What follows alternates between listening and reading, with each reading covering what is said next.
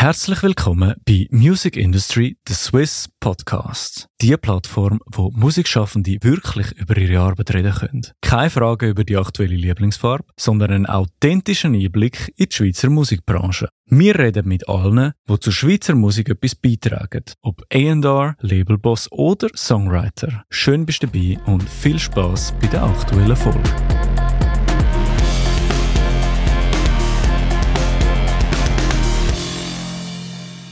Herzlich willkommen zu der dritten Episode von unserem Podcast. Damals ist es eine spezielle Folge, weil wir sind jetzt da nicht in der Deutschschweiz, also nicht in Zürich oder sonst irgendwo, sondern im Wallis, in Martigny. Und neben mir hockt eine ganz, ganz talentierte junge Frau, und zwar KT Gorique.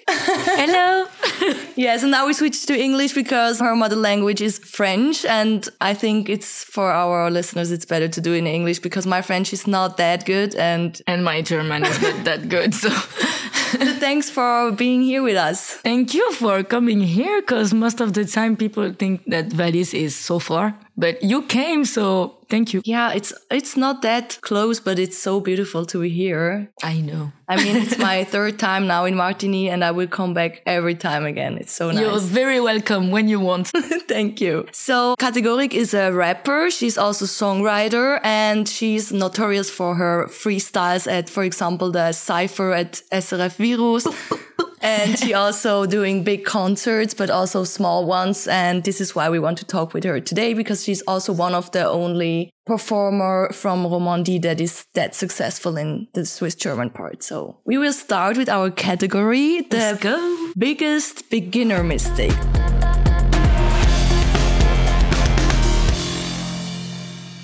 So what's the biggest mistake you can do as a rapper? Um so when when you begin rapping yeah. Okay. So let me think because I feel like you, you will do mistakes like forever. And uh, it's not just like in the beginning, especially if you were independent artist, because in my case, when I start rapping, it was in 2004 or five. I was very young. I was like 12 or 13. And the thing is nothing was really built about the music industry here. You know, it was like very, very new for people to try to build something with rap music. It was very new. So we had to learn almost everything, how to find a beat maker. I mean, it took me like four years to meet someone who was a beat maker, for example, because nothing was existing. We had to build everything. Now it's very, very different. So I think the first mistakes was the way I was um, choosing to express, I mean, the form I gave to my music. I was very, um, in French, we say scolaire. It's when you, you don't take any risk. You do exactly the way that you learn at first because the first writing uh, class you take, they told you you have to write like this. So you always write like this. You go and, by the rules. Yeah, by the rules and you don't take a lot of risk. But I think it can be a mistake if you do it forever and you don't try to give some new things into your inspiration because you have an evolution as a person. So your music needs to follow this evolution with you. So at first, the first years, I mean, the first 10 years, maybe I was rapping. For me, I was only doing boom bap, nothing else like this because this is the way I have to rap and nothing else because it was the way I learned. And so sometimes I was doing some reggae music, but I, I never had the idea to mix it because for me, it wasn't like that. And I feel like for me, it took me a lot of time to not be scared of doing something different that is very myself. But at the beginning, you need to follow the rules to learn, you know, mm-hmm. but after you need to find your own way. Yeah, I think um, this is also one of the special things about hip hop because you can mix so many genres and all the stuff and mm-hmm. you have to experience and try. Yeah, exactly. So um, you already said that you started with the music in 2004 um, or 2003. So can you something? Tell us, yeah, 2003, I think. Can you tell us a little bit more about your way to the music and your yeah, career? I don't remember really when I start being a fan of music. I think I'm a big fan of music since I'm a very, very young. And I started express myself with the music by dancing when I was five, I think. I started dancing and I did a lot of different uh, dance styles until my um, 19 or tw- no, même plus 22, something like that. So my first move into music was with dancing. So I chose to express the music with my body first. And then after at school, when I was eight or something, I just learned how to do rhymes at school. And then I felt like in my mind, it was kind of a game to make the words like sounds. I thought it was funny when I was a kid. So I tried to write some rhymes just for the fans, but I didn't really know I was uh, writing music.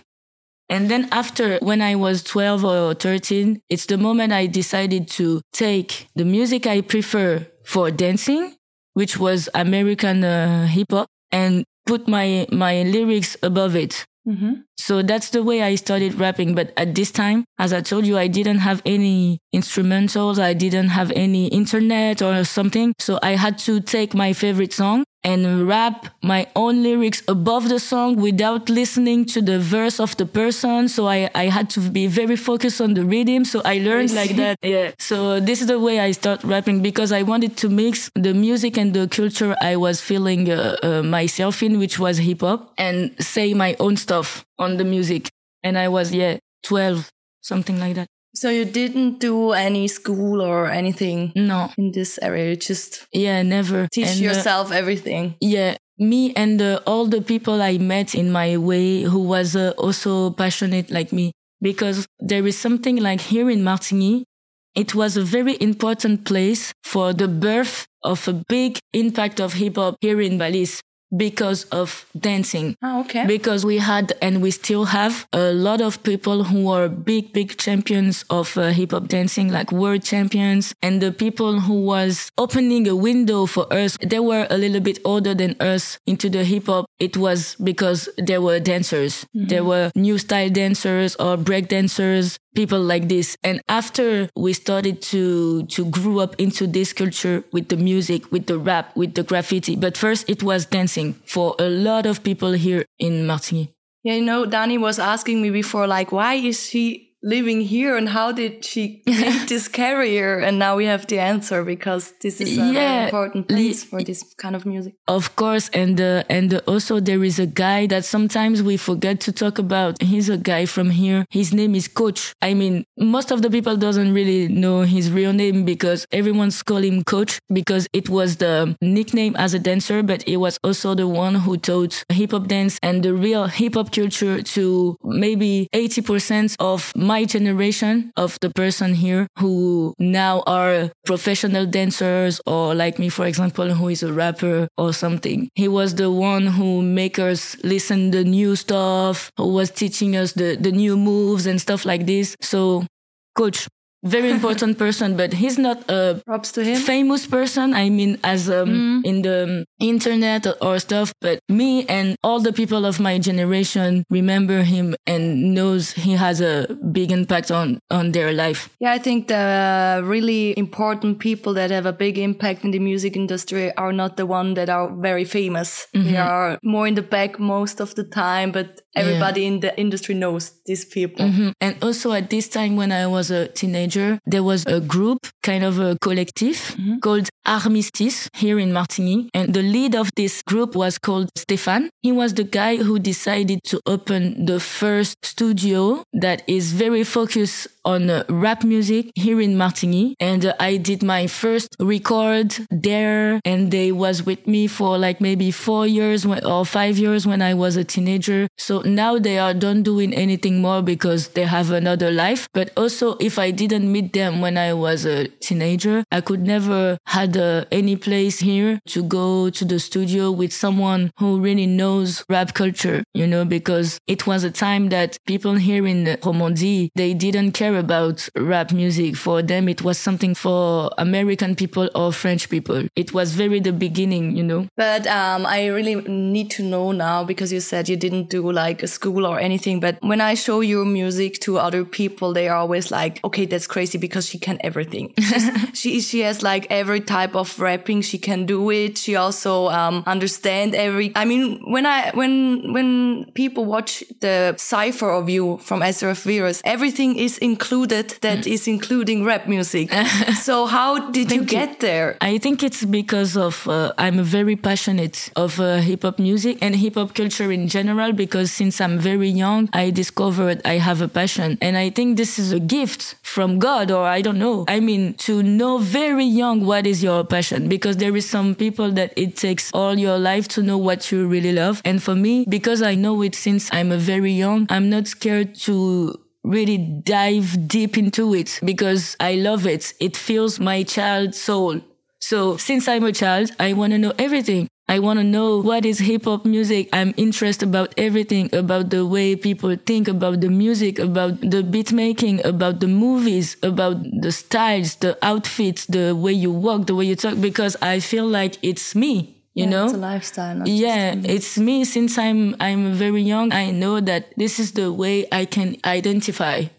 Yeah. And I was like, when I was a child and I saw a hip hop artist or movies that take time into uh, something that it's close from hip hop culture or stuff like this, I felt like the people I was seeing could be my cousins or my brothers or sisters. I felt like I was, uh, I was like them. That's why I, I always wanted to know and to feel myself with this culture. And I think because I'm doing it since I'm very young, it's natural. I, I don't force because it's the way I am, you know? That's Yeah, what. I can approve that because I had the honor to be a few times in the backstage with KT Gorique after her concerts. And this is really an insane thing because I never saw that before. after the concert, the first thing that Kate is doing is taking her music box, puts in a music, and then she starts to freestyle for hours. so how can you keep this energy level up this high? I mean, normal people are tired after a concert and I you're am. like, you, I, I know you are tired, but you, Yeah, I'm still tired, but uh, as I said before, it's uh, it feels my child, uh, my child soul. So I'm just having fun. I don't know, like uh, when you're very young and you play Nintendo or you play a game or you're with your friends doing some stuff, and it makes me feels good and feels léger. Yeah, relaxed and very um like uh, there is no weight. I think know? it sounds for me like you don't make pressure on you Yeah. that much. It's Mm-hmm. the most important thing is to keep the fun with you. Yes, right. exactly. And also the thing I like with freestyling because I we always do uh in I'm in top of the head freestyle. It's not freestyle like writing freestyle. And the thing I love with it is like it's kind of a science of the moment. You're not gonna do it again the same. It's now and after now it's gone, you know? And this is the way I like because it's very unique and you live it or it's gone, you know? Except the thing you always repeat. What was it? Ah, it's the naked on the beach. Yes. It's a specific thematic we have with my team that every time we have a kind of a instrumental, a bit like love and R&B stuff, we do a naked of the beach song, like just for the fun, you know? So yeah. Yeah, so if you get a chance to see them backstage, it's really worth it. um, okay, so and when was for you like the moment when you realized like, okay, I am really successful with music? What was your personal moment when you felt successful the first time? I don't think I ever felt successful. like really, for real, because uh, Maybe this is your secret that you, that you are successful because I, I don't know because I don't really have a definition of it because I think I will never be uh, very satisfied. But just I mean about me because I'm a, I'm a very um maybe too much like uh, um exigeante. ehrgeizig. Yeah, I I, I know what you want. it's like I'm, I'm never I'm never really proud of myself. I always think like ah, I could have do better. And I always want to do better. And I feel like as an artist, there is so many things I, I didn't achieve yet that for me it's not like really, I'm do, I, I did a lot of stuff that I'm very happy about it because if I say that maybe people will think like I feel like the things I did is nothing. It's not I'm not saying this. I'm just saying that there, I feel like there is uh, so much more I wish I can do with my music that I could, I didn't do yet that I don't really feel like it's done. Mm-hmm. Yeah, I, I, think I got your point. It's like, um, there are so many possibilities mm-hmm. that you can take. So you are not achieved yeah. now what you want to, because I don't think that you are a person who is like putting your light under something that you are not. I mean, you are confident and you are proud of what you did, but you are not like, yeah, but I'm not like, things like, okay, yeah, it's, but it's I think now. I, I always think that everything I did could have been better. I mean, because it's normal because I'm writing since I'm eight. Now I'm 31. It's normal that I write better than when I was Hopefully. eight. You know what Hopefully. I mean? So that's why, so, uh, and also for my rap skills and everything, I try to always have a,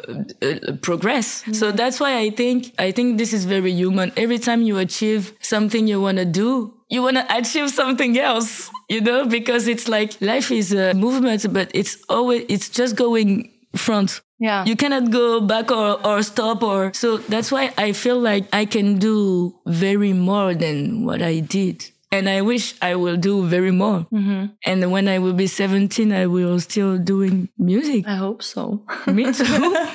yeah, but I think this is really a kind of, um, the secret also of your success because when people are successful, especially in the music industry, they lose their success because they don't experience anything anymore that they can write about, for example. Mm-hmm. And if you are always in this progress, you, you always have new ideas, you have new um, inputs. Mm-hmm, so mm-hmm. yeah, I think this is yeah. I so really I, I I think I don't have the same. Um, I don't see my career the same way as uh, people maybe can see it because I'm living it like it's my normal way you know, I'm, I'm in my normal life. So I can see sometimes, you know, some young teenagers, when they see me on the bus, they're like, she's, she's in the bus.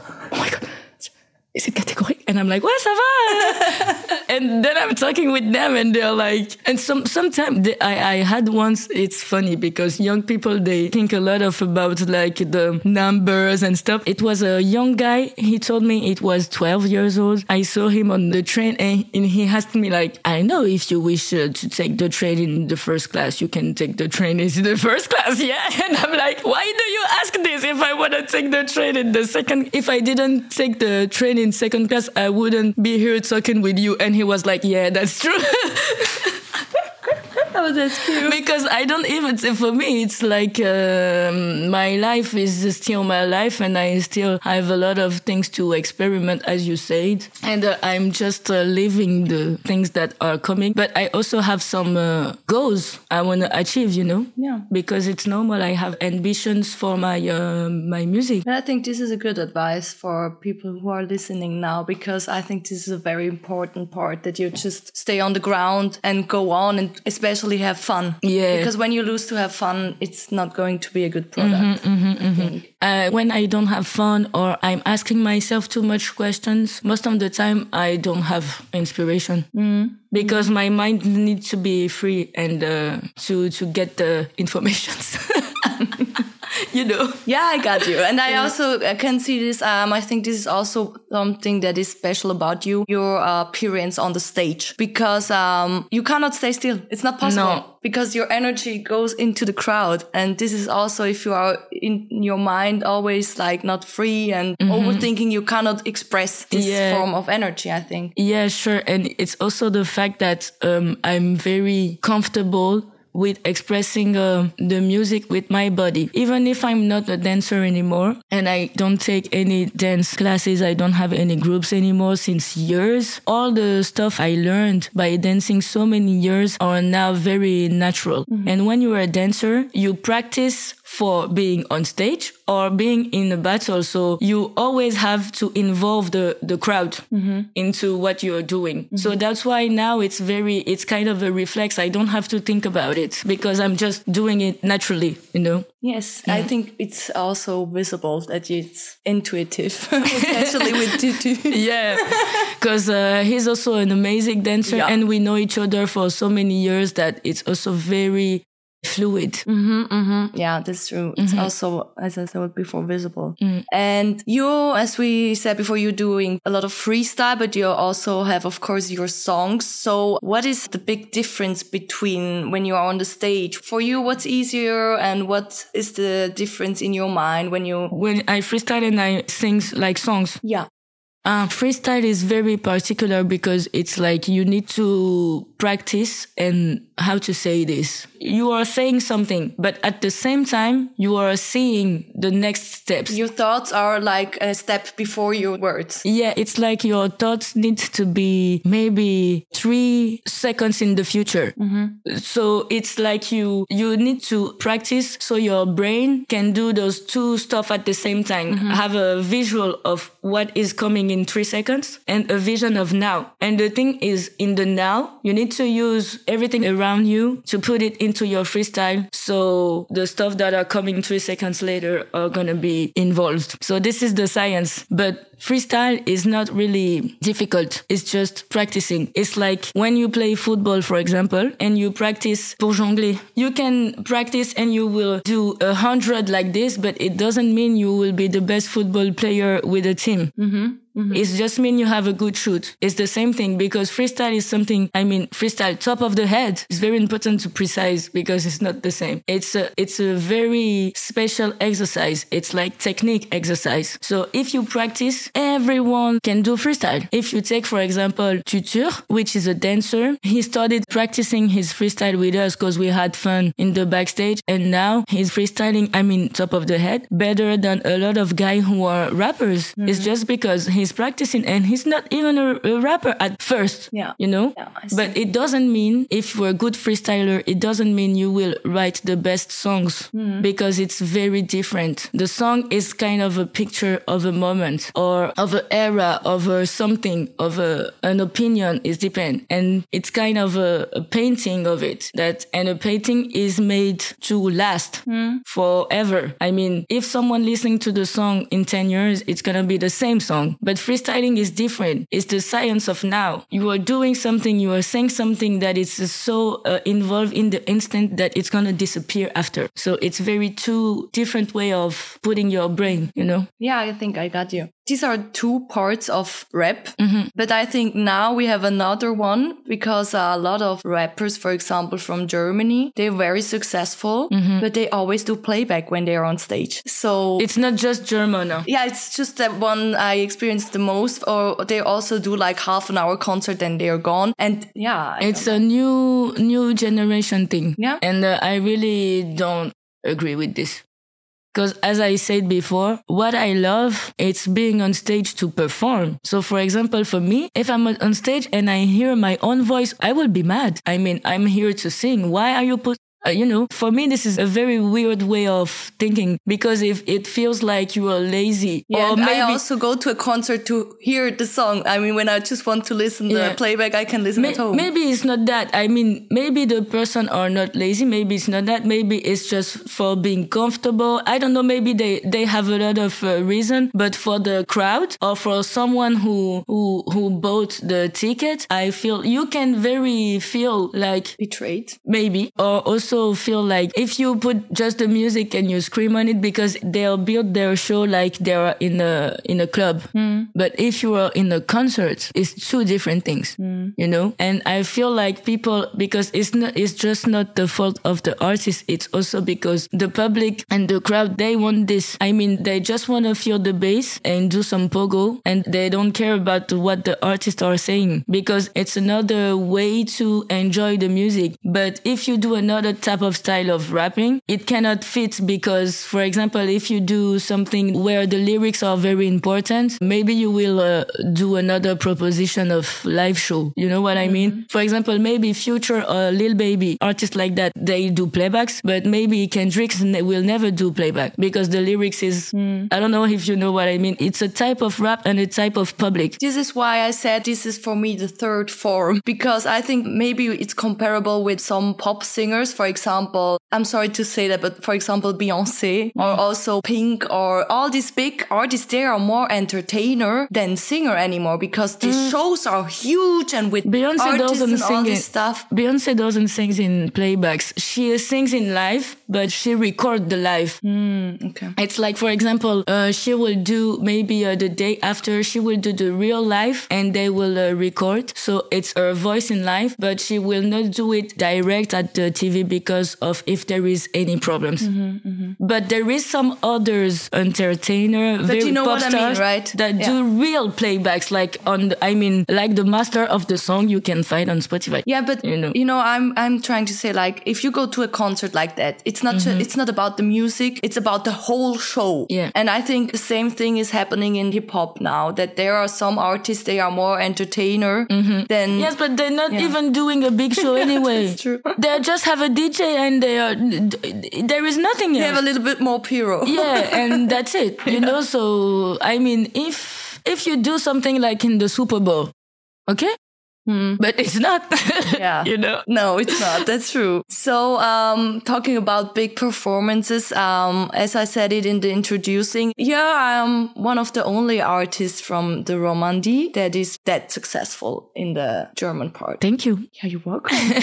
so, what do you think? What's the reason why? I don't know. It's kind of a little mystery, but I like to not know, you know, because the thing is, for me, it was very, very important that people from the Swiss German discover my music because even if I'm not Swiss, I, I'm a Swiss artist, Yeah. you know, so for me, it was weird that there is just a part of Swiss that knows me because I'm doing music here in Switzerland. So for me, it was kind of a goal I wanted to achieve, mm-hmm. but I wasn't expecting something special because I didn't really know that how people's gonna receive my music because I, I know they don't understand especially what I'm saying or, you know, and it's also not very mainstream rap. So there is a lot of things that maybe are not supposed to work. So I just felt like I need to do it. I need to show them uh, my skills. And if they like it, okay. If they don't like it, okay. And then I was very surprised because I had, and I still have so many, um, people in the Swiss German that gives me so much love and so much strength, much more than the Romandie sometimes hmm. because it's bigger, the Swiss German. So there is more people. Yeah. Yeah, maybe it's really the energy you have because I remember I first saw you at the Fusion Festival. It's in Germany and it was like one of the last days and everybody was so wasted. But then you came on this little stage and everybody was like, what the fuck is going on?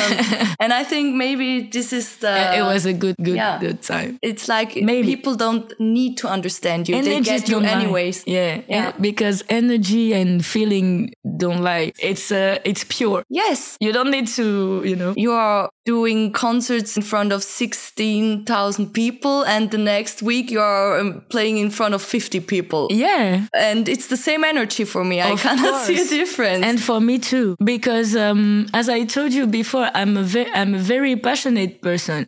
I'm not doing it because of the numbers. Yeah. I mean the numbers of people or the numbers or, or stream or the whatever, you know. Because the thing is, music makes me feel so good, and uh, so it gives uh, so much sense to my life that even if there is a one person or fifty or a thousand, I will have the same um, pleasure because it's still the same passion. And for me, it's important to give this to the people who are there because they are there. Why should I be thinking about the person who are not there? You know what I mean? So for me, it's very, very, and you can also ask to my team. They will tell you this. This is very important for me. And I put them in the same mind, in the same mindset. Even if there is thousand people, hundreds people, 10 person or two, we're going to give the same love because we are here. Let's enjoy. We're already here. I don't know if you know what I mean. I know exactly. because what you mean. otherwise I would have wasted time because I'm here and I don't even enjoy what I'm doing. Yeah, and it's better, I think, to honor people that Yeah. take their time to come than to be mad at the ones that are not there. Exactly. And also the small stages are also a very uh, different vibes because you are very, you are close to the people. It's a different feeling of the show and the crowd. So I cannot compare. I like all of different, sta- you know, I can have an amazing time on the big stage, um, in Dour Festival, for example, this summer. And I also have an amazing fun in a small, uh, stage, uh, wherever in France or in uh, Switzerland, you know. When you could change something in the music industry in Switzerland, what would it be? For me or uh, general? Doesn't matter. Okay, so I will choose in general because I think it's better. I think I will put kind of a law or something in the states of Switzerland. So all the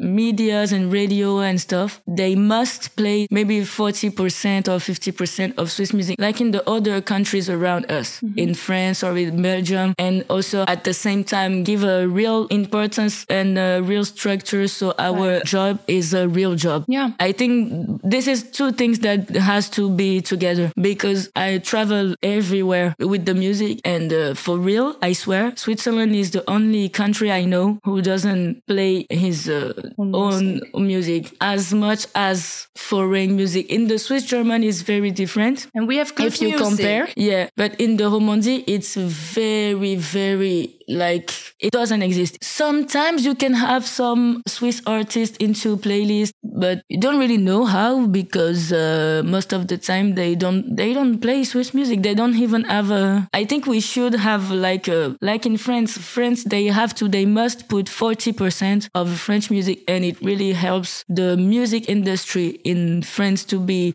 to be as big as it is now. For the rap music it's the second biggest market of the world after the us because young people they go they listen to the radio because their favorite songs are in the radio in switzerland it, this is not existing and i think it's a big mistake Yeah. for the swiss artists we should be on the radio and in all the the media you know This is also the reason why we have this podcast, so Mm. that people realize that there is so much more music than Lo & Leduc and um, Gölä.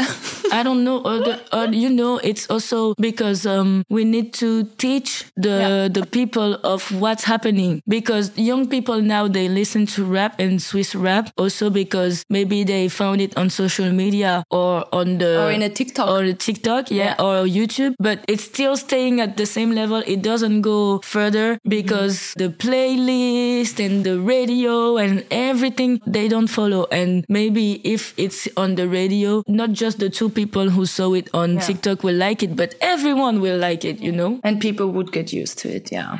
Yeah, this is a good wish. Thank you. Yeah, you're welcome. You said like you doing French music and you can play it in French, the Mm. Yeah. language French.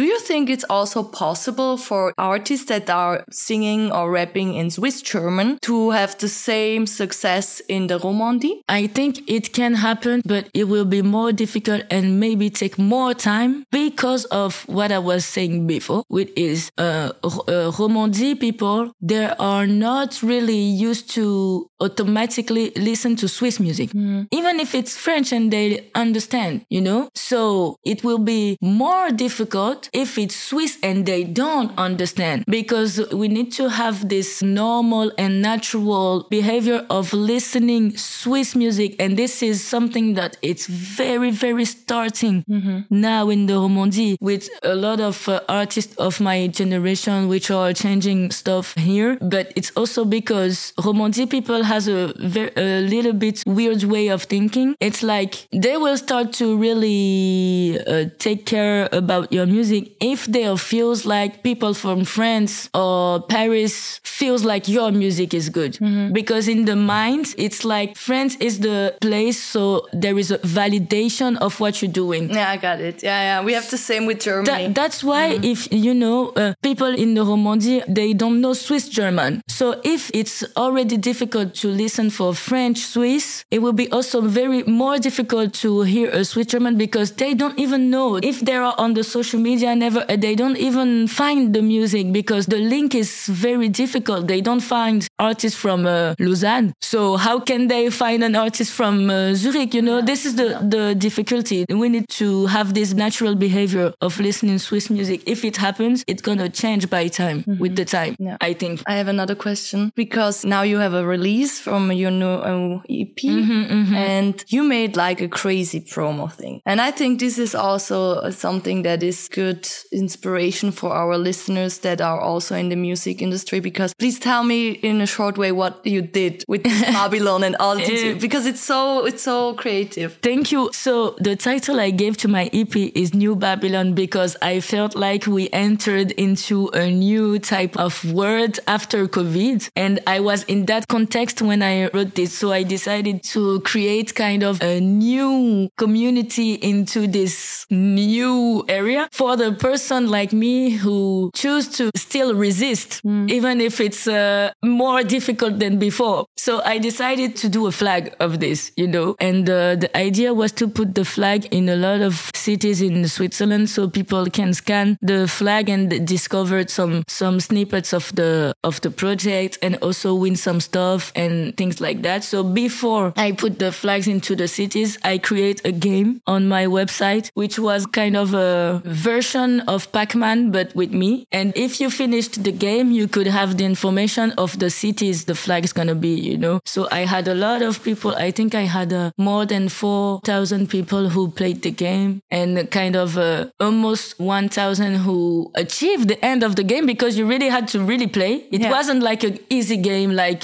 because I chose to do a real game, you Yeah, know, you yeah. really needed to play to, you know, so it means they wanted to do it. So I was super happy. And then after I put the flag everywhere and I gave some gifts to 200 people around Switzerland and all of them who scanned the flag Yeah, could you have listen to some say like um, they had to scan the flag and then they Yeah. could win. Yeah, if they scanned the flag, they could listen to some snippets of the songs uh, mixed by uh, Dr. Fader, which is my DJ, and then they could like uh, enter their name so they could win something, you know. And uh, I think most of the people liked it. Some of it's so people didn't like it because I I can understand some of my fans didn't really understand why I'm offer a lot of goodies and stuff like that if I'm not into a type of uh, capitalist uh, mind of uh, thinking. But I explained that for me it was just a way to to share some stuff I like to do with people. I also like to to create some clothes, to create some new things. For me it was a way to also give them something because they give me a lot of things and it was my way to also give them some stuff. And most of the people liked it. So I'm pretty happy about it. It was difficult, but it was good. So guys, you see, um, you can learn a lot of KT Gorique and she's very clever at the promotion as well. And there are no limits, as you can see.